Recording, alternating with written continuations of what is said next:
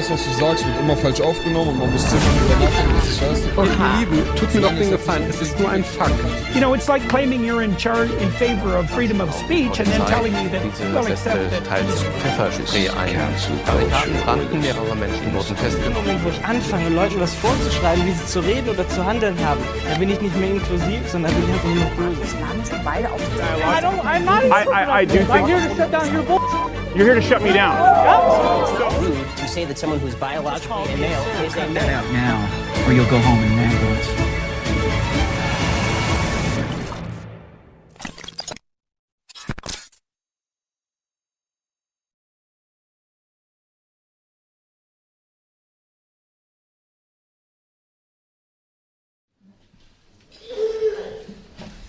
Guten Morgen, herzlich willkommen zum Gottesdienst, zum zweiten Teil der Predigtreihe Cancel Culture. Dave hat einen sehr guten Start gemacht. Für die, die mit dem Begriff nichts anfangen können oder heute zum ersten Mal da sind, letzten Mal nicht da waren, als Dave das kurz erklärt hat, was ist Cancel Culture? Cancel Culture heißt, äh, wenn du nicht meiner Meinung bist oder der allgemein vorherrschenden Meinung bist, dann fliegst du raus. Dann darfst du dich nicht geben. Dann bist du gecancelt.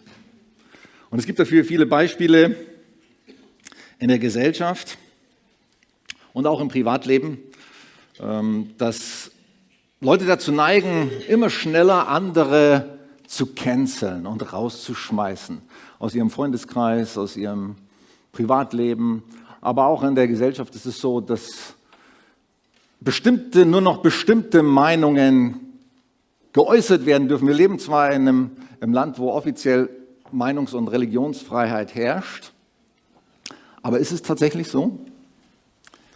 Und bewegen wir uns da in die richtige Richtung?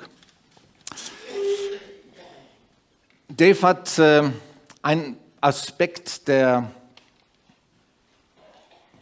Kultur entgegengesetzt, die wir hier prägen wollen, eben nicht Cancel Culture in der Kirche und mit der Kirche, sondern eine Kultur, die Verschiedenheit und Vielfalt willkommen heißt, begrüßt und umarmt. Amen. Ist es gut, dass äh, wir vielfältig sind und verschieden sind? Ich finde ja. Wenn wir zum Beispiel Jesus anschauen und seinen Jüngerkreis, nur die mal die zwölf Ängsten, dann sehen wir, wie unterschiedlich diese Menschen waren. Aus was für unterschiedlichen Hintergründen die kamen, mit was für ähm, unterschiedlichem und verschiedenem Gedankengut die zusammengekommen sind. Und Jesus hat sie trotzdem vereint.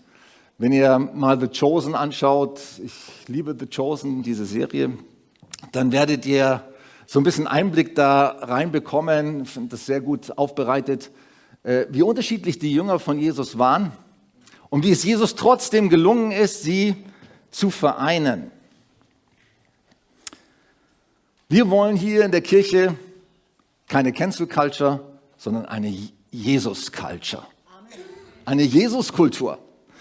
Etwas, was ihn widerspiegelt und auch das widerspiegelt, was er gelebt hat mit seinen Jüngern und was er wollte und äh, in Gang gesetzt hat, was, was jeder Mensch leben soll. Was die, was die Schüler von Jesus vereint hat, war nicht ihre, ihre Kultur, nicht ihr sozialer Background, sondern was sie vereint hat, war Jesus allein. Und ich glaube, dass wenn wir etwas entgegensetzen wollen in dieser Gesellschaft, Mobbing, Ausgrenzung, Rechthaberei, Nationalstolz, Ablehnung, Sektierertum und all diese Dinge, wenn wir etwas entgegensetzen wollen gegen diese Dinge, dann brauchen wir Jesus. Dann brauchen wir ihn. Und dann brauchen wir eine Jesus-Kultur unter uns. Und da, das müssen wir bewusst leben und dafür müssen wir uns bewusst entscheiden. Letzte oder vorletzte Woche habe ich einen Bericht gehört über Ahmed und Andrew. Ahmed und Andrew sind zwei junge Männer, die im Gazastreifen eine Metro Sunday School gestartet haben. Wer von euch kennt Metro Ministries, Bill Wilson, äh, eine tolle Arbeit. Meine Tochter Annabelle war auch äh, mehrere Monate in Mittelamerika und hat dort mitgeholfen und eine super Arbeit, die Kinder aus äh, gefährdeten oder sozial schwachen Milieu oder Background zu Jesus führen will. Und Ahmed, ein Palästinenser, und Andrew, ein Israeli, haben zusammen diese Arbeit begonnen in Gaza City und haben jeden, jedes Wochenende mehr als 1000 Kinder von Jesus erzählt. Hammer, oder?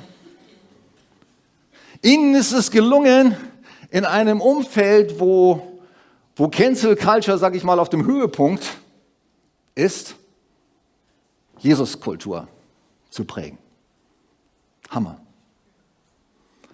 Zwei Tage nachdem die Hamas Israel angegriffen hat, haben sie Ahmed die Kehle durchgeschnitten. Sowas wie einen palästinensischen Christ, noch dazu einen, der mit einem Juden zusammen äh, arbeitet, so etwas darf es bei der Hamas und in vielen anderen islamischen Ländern einfach nicht geben. Das wird gecancelt. Das darf nicht sein. Das darf nicht existieren.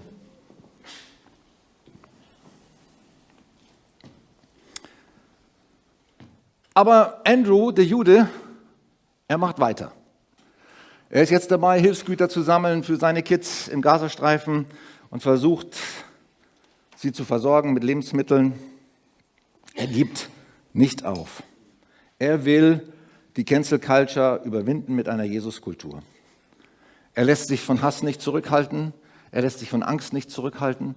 Und wenn wir Jesuskultur prägen wollen, dann müssen wir Hass und Angst überwinden. Eine Jesuskultur lebt ohne Hass und ohne Angst.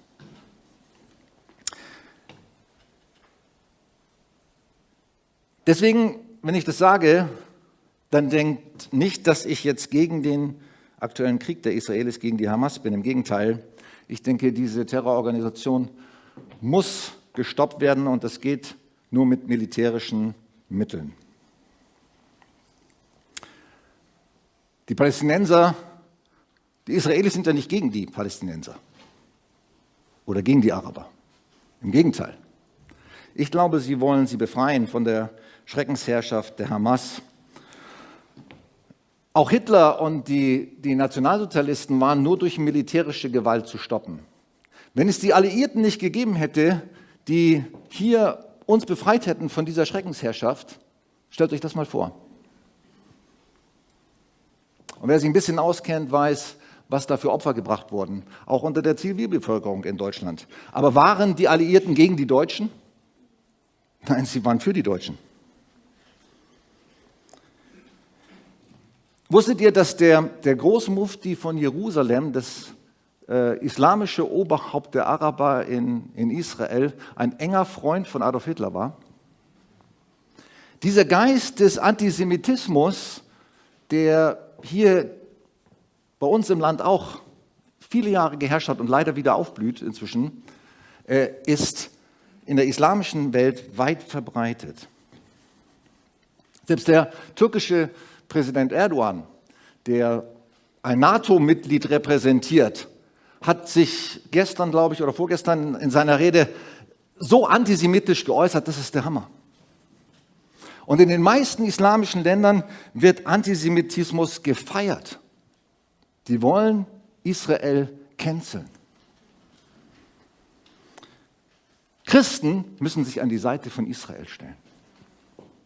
Und es ist ein Armutszeugnis, was in der UNO passiert, wenn, sag ich mal, von zehn Resolutionen, die die UNO verabschiedet, acht gegen Israel sind und andere Missstände auf der Welt einfach unter den Tisch gekehrt werden.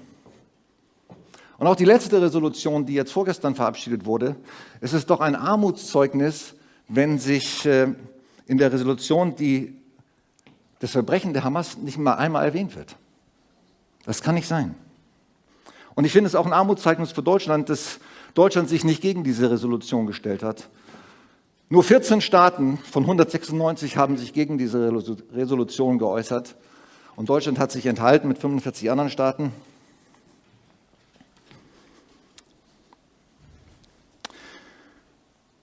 Ich denke, dass diese Cancel Culture gegen Israel ähm, nicht nur was Menschliches ist, das ist was Dämonisches. Das ist was Finsteres. Das kommt direkt aus der Hölle. Und unser Kampf ist nicht gegen Fleisch und Blut. Und deswegen müssen wir uns an die Seite Israel stellen, vor allem im Gebet. Das kann nicht mit Vernunft überwunden werden, dieser Hass und dieser Antisemitismus. Das kann nur durch Gottes Geist überwunden werden.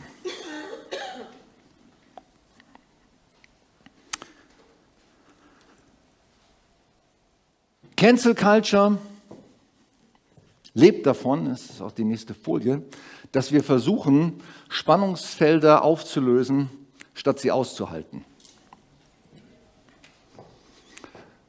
Es gibt so viele Spannungsfelder in der Welt. Allein schon, dass zwei Menschen unterschiedlich sind. Mann und Frau zum Beispiel. Wie schnell kann man sich canceln gegenseitig? Ja? Aber Spannungsfelder müssen wir lernen auszuhalten. Unterschiedlichkeit müssen wir lernen auszuhalten und nicht sofort beiseite zu schieben und zu sagen, das gibt's nicht, das geht nicht, das darf nicht sein. Es gilt nur das, was die allgemeingültige Wahrheit ist oder das, was meine Wahrheit ist. Und Dave hat das letzte Woche sehr gut ausgeführt, wie wichtig es ist, dass wir Andersartigkeit lernen auszuhalten.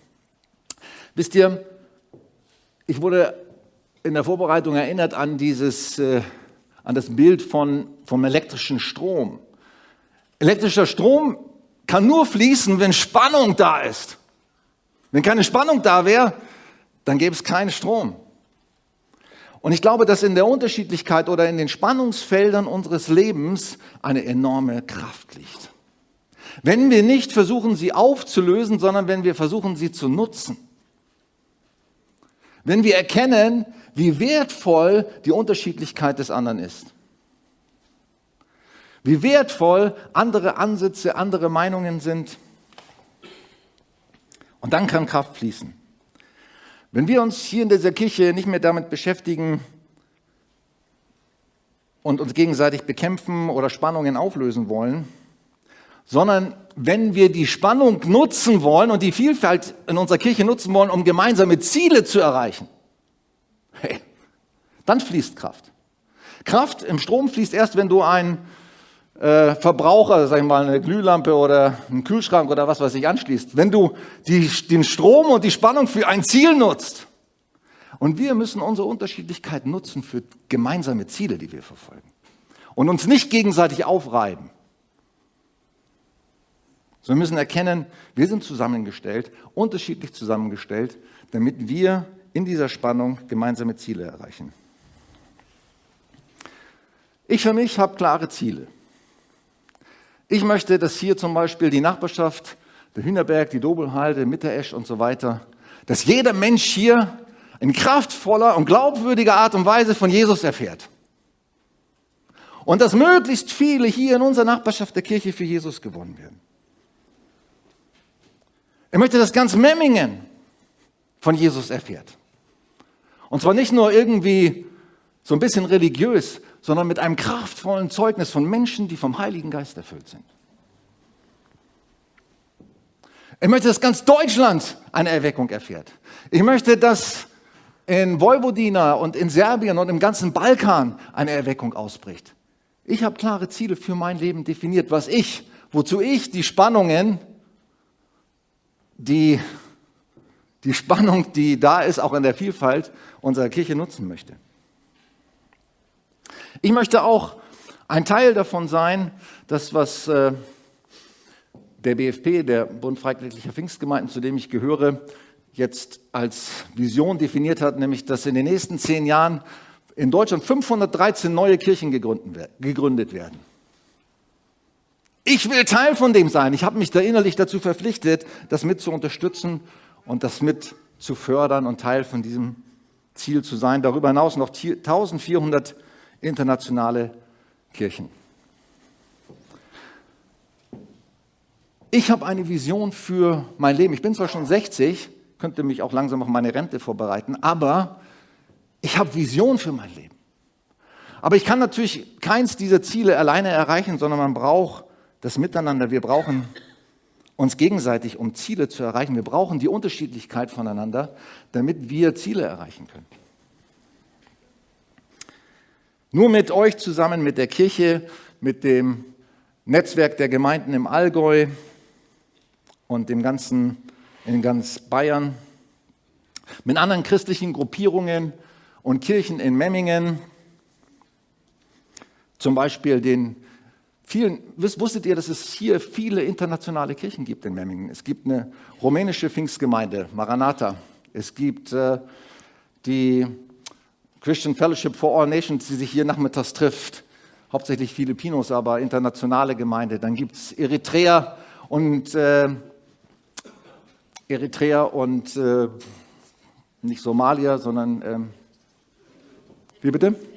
Äthiopia und Eritrea, genau die sich hier samstags treffen. Es gibt eine Farsi sprechende äh, lebendige Gemeinde in, in Memmingen. Es gibt eine nigerianische Pfingstgemeinde, Pastor Sunday und seine Gruppierung. Hey, es gibt so viele lebendige, geisterfüllte Gruppierungen in Memmingen. Darüber hinaus noch andere Gruppen wie die christliche Gemeinde hier für Rübezahlplatz, unsere Geschwister dort die verschiedenen Hauskirchen, die es gibt, die ICF Microchurches, die erweckten Leute aus den Landeskirchen, aus der evangelischen Kirche, aus der katholischen Kirche, aus der orthodoxen Kirche. Leute, ich kenne erweckte Leute aus der, orthodoxe Kirche, aus der orthodoxen Kirche. Es gibt hier, glaube ich, mindestens drei orthodoxe Kirchen in Memmingen. Und ich komme mit den Leuten regelmäßig zusammen. Ich bin in der Evangelischen Allianz, ich bin bei der ACK.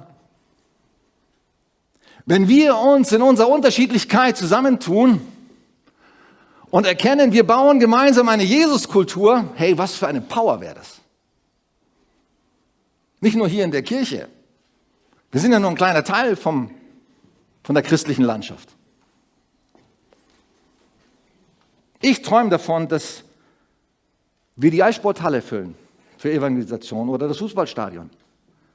Hey, dass hier alle Christen zusammenstehen und gemeinsam Jesus erheben. Wäre das cool? Orthodoxe, Katholiken, Adventisten, das letzte, das letzte Treffen der Evangelischen Allianz war bei den Adventisten, die jetzt gerade ihr Zentrum neu bauen. Der Mann, der Pastor, der hat Vision für seine Kirche, der will, dass Menschen gerettet werden.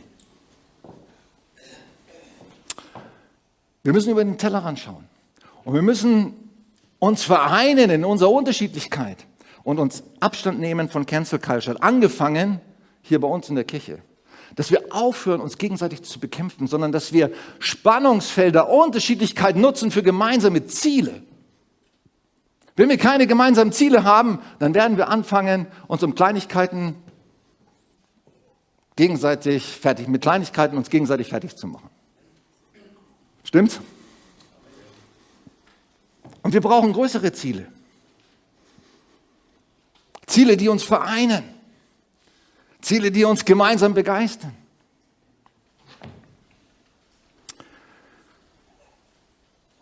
Eine Spannung, die wir lernen müssen auszuhalten, ist die zwischen Liebe und Wahrheit. Liebe und Wahrheit ist auch ein Spannungsfeld. Und, und diese beiden Aspekte, die auch Jesus repräsentiert oder die Jesus ausmachen, die gehören zusammen.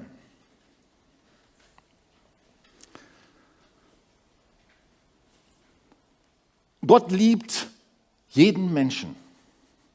Und zwar mit einer bedingungslosen Liebe. Gott macht keinen Unterschied zwischen Jung und Alt, zwischen Kultur, zwischen Religionen, zwischen sozialem Status. Gott liebt jeden Menschen. Und zwar in gleicher Weise. Und wenn ich eine Jesuskultur repräsentieren will oder wenn wir eine Jesuskultur repräsentieren wollen, dann müssen wir diese Liebe Gottes wiedergeben. Das muss den Unterschied ausmachen zwischen uns und anderen Menschen. Da müssen wir die Cancel Culture bekämpfen und überwinden durch die Liebe Gottes. Dass wir jeden Menschen willkommen heißen. Ich freue mich zum Beispiel, wenn ich mit Muslimen zusammenkomme. Ich habe ein paar muslimische Freunde, will ich nicht sagen, aber Bekannte auch hier in Memmingen. Wir hatten schon Leute mit auf unserer Gemeindefreizeit, die letzte, die wir gemacht haben, haben muslimische Familien eingeladen. Sind wir gegen Muslime? Pff, überhaupt nicht. Warum nicht? Weil Gott sie liebt. Amen. Wir bekämpfen sie nicht. Wir wollen sie auch nicht ausgrenzen. Wir sagen hier, nein, wir sind Christen, wir wollen mit Muslimen nichts zu tun haben. Quatsch. Gott liebt alle Menschen.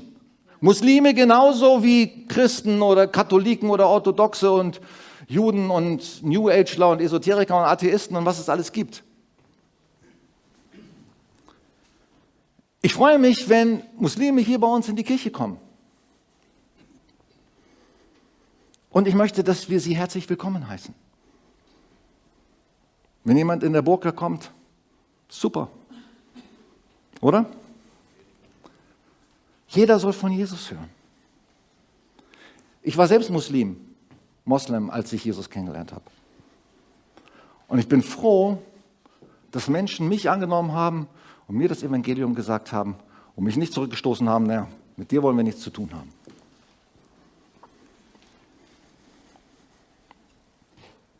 Aber es, wenn ich sage, ich heiße Moslems willkommen oder ich bin gern mit Muslimen zusammen und ich möchte, dass sie auch zu uns in die Kirche kommen, heißt es, dass es deswegen egal ist, ob ich zu Allah bete oder zu Jesus? Heißt es, es ist deswegen egal, ob ich im Koran lese oder in der Bibel? Heißt Liebe, dass ich Wahrheit auflöse? Liebe und Wahrheit gehören zusammen und müssen zusammengehören. Und ich kann nicht, sagen wir mal, ein, wie es der Weltkirchenrat zum Teil macht, versuchen, die Religionen irgendwie zusammenzubringen und im gemeinsamen Gebet und, und wir alle beten ja zu demselben Gott, das ist Quatsch.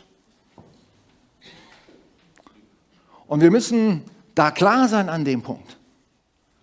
Liebevoll und klar und wahr. In einer Kombination, weil das repräsentiert Jesus.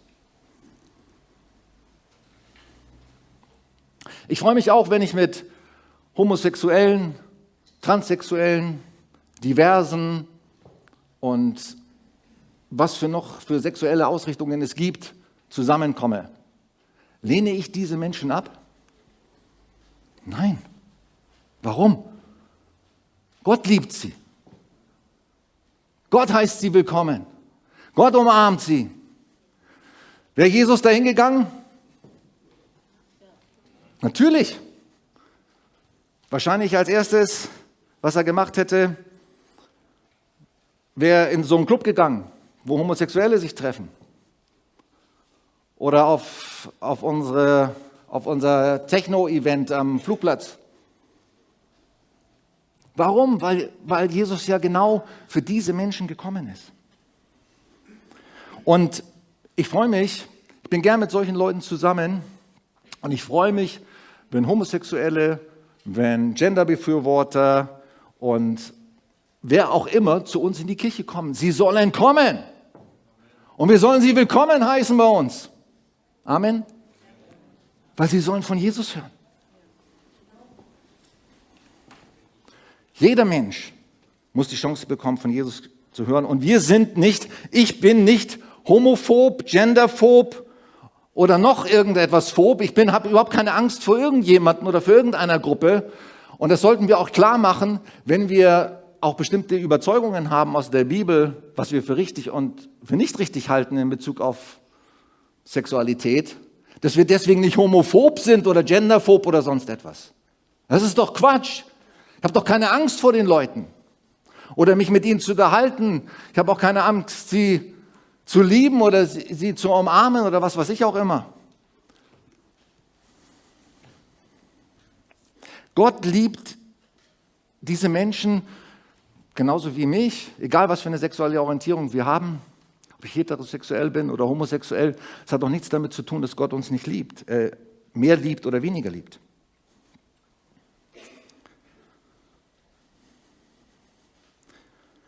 Aber verschweige ich, wenn ich sie liebe, deswegen das, was die Bibel zum Thema Sexualität sagt? Und die Bibel sagt klare Sachen zum Thema Sexualität, nicht nur zu Gender und Homosexualität, sondern auch zu falsch gelebter Heterosexualität. Und ich möchte nicht wie, wissen, wie viele Menschen hier sind, die auf falsche Weise ihre Sexualität ausleben. Wird hier kein Handzeichen sehen. Wer schaut sich Pornografie an? Ich nicht, aber nehmt einander an, wie Christus euch angenommen hat in Gottes Lob. Verschweige ich, wenn ich, wenn ich Leute liebe, dass Gott bestimmte Aussagen macht zum Thema Sexualität? Nein.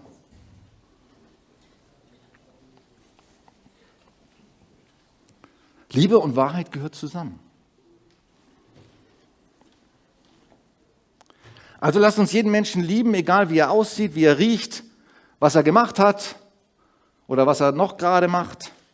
Und wir müssen miteinander ins Gespräch kommen, damit wir Menschen in Liebe die Wahrheit sagen können. Weil wir nur, wenn wir in Liebe die Wahrheit sagen, repräsentieren wir Jesus. Jesus hat knallharte Sachen gesagt. Der hat manchmal knallharte Sachen gemacht, sodass fast alle Leute von ihm weggegangen sind. Der hat die Wahrheit, obwohl er wahrscheinlich der Mensch war, der mehr Liebe hatte als irgendjemand anders auf der Welt, hat er nicht die Wahrheit nicht hinter, mit der Wahrheit nicht hinter den Berg gehalten. Das war teilweise so hart, dass die Leute gesagt haben, mit, also das war jetzt too much. Petrus hat er so lieb gehabt wie kaum einen anderen seiner Schüler. Und einmal sagt er zu ihm, Satan weiche hinter mich. Phew. Jesus hat Wahrheit gesprochen.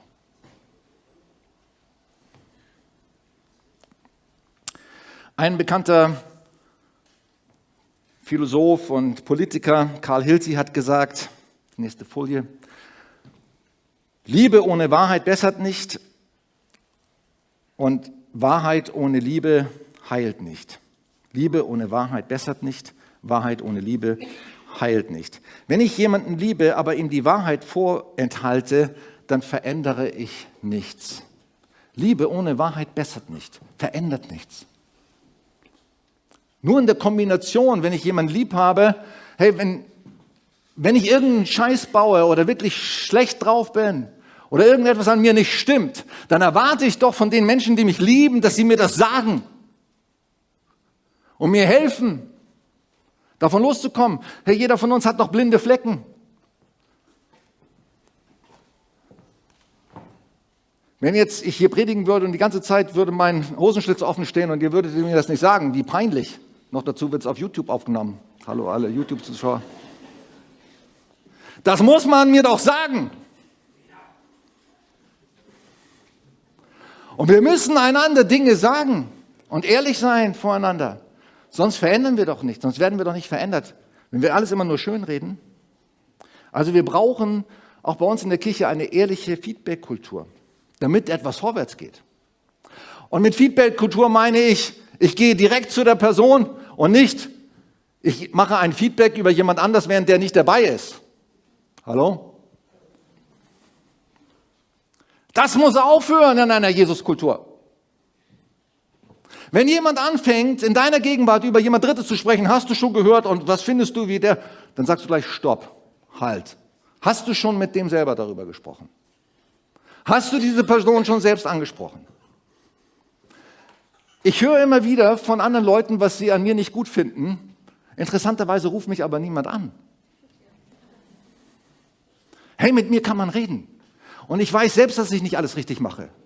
Und ich habe ein Telefon und WhatsApp und man kann direkt mit mir reden. Und das geht bei jedem anderen genauso.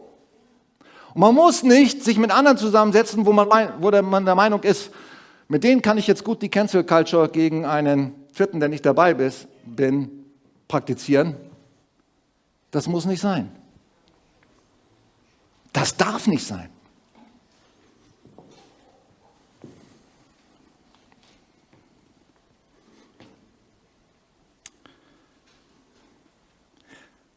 Wir brauchen, wenn wir, wenn wir darüber sprechen, wir brauchen Liebe und Wahrheit zusammen, dann heißt es nicht, dass wir jede Gelegenheit nutzen, um jemand anderes zu sagen, was er falsch gemacht hat,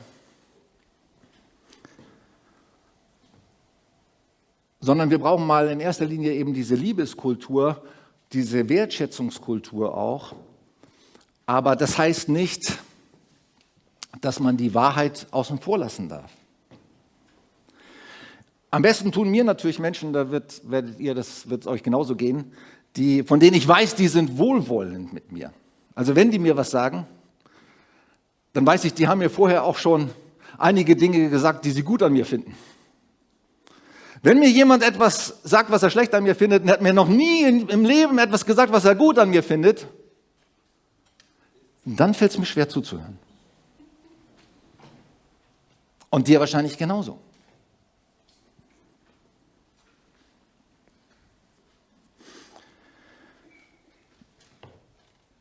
Wenn wir uns hauptsächlich darauf konzentrieren würden, einander nur die Wahrheit zu sagen, um immer besser zu werden, dann kommen wir unter Leistungsdruck. Also wir brauchen auch beides. Wahrheit, Liebe ohne Wahrheit bessert nicht, aber Wahrheit ohne Liebe heilt nicht. Wir brauchen alle Heilung. Und zur Heilung brauchen wir Liebe und Wahrheit. Beides. Wir brauchen jemanden, der uns die Wahrheit in Liebe sagt. Und so ist Jesus. Und so sollten wir miteinander umgehen.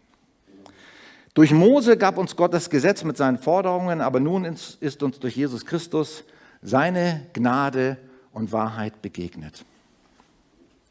Philipp Mickenbecher, von dem wir den Film gesehen haben jetzt am Freitag, ist in einem sehr frommen Elternhaus auf, aufgewachsen, einem extrem frommen. Und dieser Glaube seiner Eltern hat ihn so dermaßen abgeschreckt, dass er gesagt hat, mit diesem Gott will ich nichts zu tun haben. Wenn Glaube hauptsächlich aus Forderungen und Regeln besteht, wie das bei Philipps Eltern der Fall war und bei manchen, in manchen anderen religiösen Kontext auch, dann schreckt das Menschen von Gott ab. Es heißt, es heißt auch, dass das Gesetz Mose, wenn ihr das im Neuen Testament lest, mal die ersten acht Kapitel vom Römerbrief, dann werdet ihr feststellen, wozu das Gesetz eigentlich gedacht war. Das Gesetz hat Gott gegeben, damit wir erkennen, dass wir Sünder sind. Dazu ist das Gesetz da, wie ein Spiegel. Ich schaue rein und erkenne, oh ja, stimmt. Ich bin ein Sünder. Nicht damit wir die Forderungen erfüllen, weil keiner von uns kann die Forderungen erfüllen. Wenn Religion, wenn Glaube darin besteht, Forderungen erfüllen zu müssen, dann geht es völlig am Ziel vorbei. Die Forderungen des Gesetzes, sei es im Alten Testament oder im Neuen Testament geschrieben, dienen als Spiegel, dass ich erkenne, ich bin ein Sünder. Und dass ich Jesus um Gnade und um Hilfe bitte. Hilfe bitte, weil nur er kann uns verändern. Amen. Nicht unsere Willensanstrengung, nicht unser religiöser Eifer. Nur er, nur Jesus in uns kann uns zu anderen und neuen Menschen machen. Amen. Und wir brauchen den Spiegel der Gesetze und des Wortes Gottes, damit wir erkennen, wo wir ihn um Hilfe bitten müssen. Dazu ist es da. Nicht, dass wir uns noch mehr auf die Zähne beißen und zusammenreißen und sagen, jetzt gebe ich. Das schafft keiner. Jetzt gebe ich richtig Gas. Jetzt werde ich, heute mache ich jetzt alles richtig. Heute sündige ich jetzt nicht mehr. Es ist gut, eine Entscheidung zu treffen, nicht mehr zu sündigen. Aber in erster Linie ist das Wort Gottes da, dass wir einen Spiegel haben, dass wir sagen, hey, wir brauchen Gnade. Und wir brauchen Jesus in uns, der uns verändert. Durch seinen Geist. Gnade ist unverdiente Liebe. Und Liebe, wann brauche ich Liebe? Wann brauche ich Gnade am meisten? Und Liebe, wenn ich es am wenigsten verdient habe. Liebe mich am meisten, sage ich auch zu euch, liebe Gemeindeglieder, liebe mich am meisten, wenn ich es am wenigsten verdient habe. Bitte. Und ich will das mit euch auch tun. Hey, wenn wir so eine Kultur leben könnten, so eine Jesus-Culture, die Menschen würden zu uns strömen wie verrückt, weil danach sehnt sich jeder. Wir brauchen Wahrheit, aber nicht in Form von immer mehr Erkenntnissen. Paulus sagt an einer Stelle, die Erkenntnis bläht auf, aber die Liebe baut auf. Wir brauchen Offenbarungen und wir brauchen Gnade und Wahrheit in einer Person. Ich bin, glaube ich, am Anfang zu sehr hängen geblieben an manchen Punkten, deswegen bin ich mit meiner Predigt erst halb durch und meine Zeit ist schon fünf Minuten abgelaufen.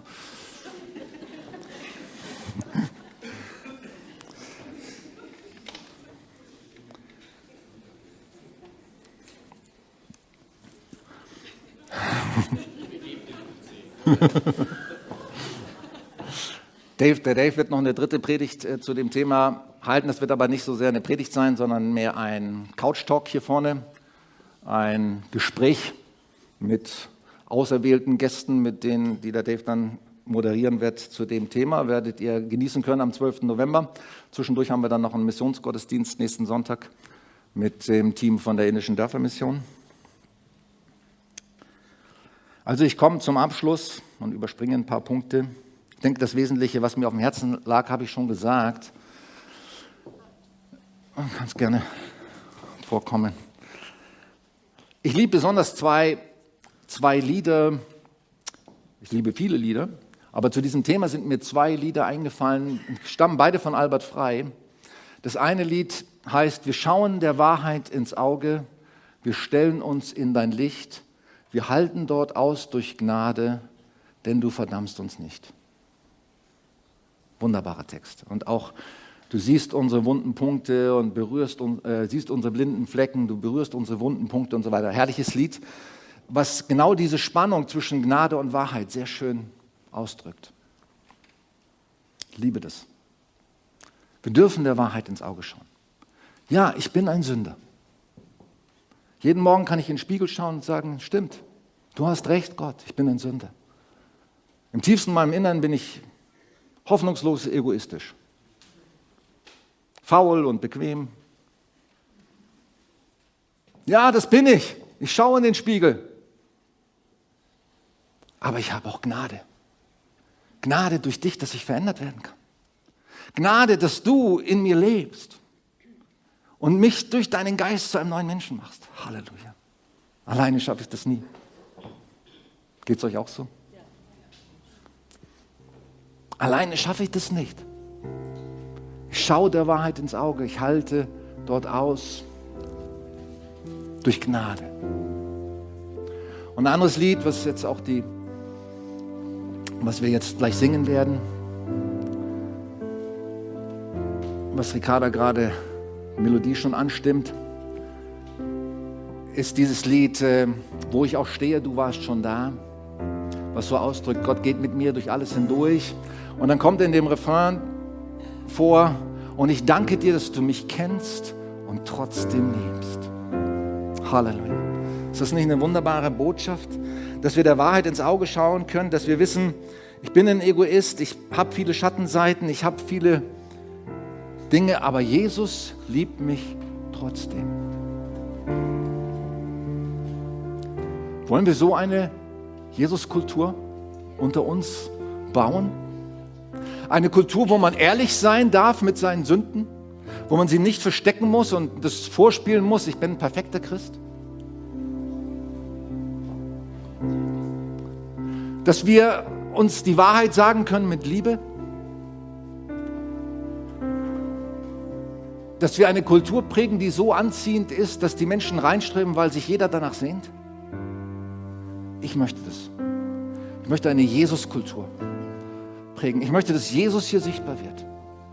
Dass er mit Gnade und Wahrheit, mit Liebe und Wahrheit uns bei jedem Meeting, bei jedem Gottesdienst, in jedem Gespräch, das wir führen, in jeder Gruppe, die wir haben, jedem Team-Meeting, das wir haben, dass Liebe und Gnade und Wahrheit da sind und Jesus da ist und seine Kultur geprägt wird und gelebt wird unter uns. Lass uns aufstehen und zusammen dieses Lied singen, wo ich auch stehe, du warst schon da. Ich danke dir, Jesus, dass du da bist hier heute Morgen in diesem Gottesdienst. Deine Gegenwart, deine wunderbare Atmosphäre. Es geht gar nicht um uns, es geht nicht um diese Kirche. Äh, es geht um dich allein, Jesus. Und es geht darum, dass du immer mehr sichtbar wirst durch mich, durch uns, durch unser Miteinander, wie wir miteinander umgehen. Du sollst sichtbar werden. Gnade und Wahrheit, Liebe und Wahrheit. Und deine Kultur soll unter uns wachsen und mehr und mehr geprägt werden. Und alle Cancel Culture soll verschwinden aus unserem Leben und aus unserem Miteinander. In Jesu Namen. Raus damit. Raus aus meinem Herzen damit. Raus aus meinen Gedanken, aus meinen Worten. In Jesu Namen. Ich will das nicht mehr. Ich will, Jesus, dass du sichtbar wirst. Durch mich und durch jeden Einzelnen hier. Herr, und dass hier deine Herrlichkeit nur so strahlt und deine Schönheit nur so strahlt, dass es wie Honig die Bienen aus Memmingen anzieht.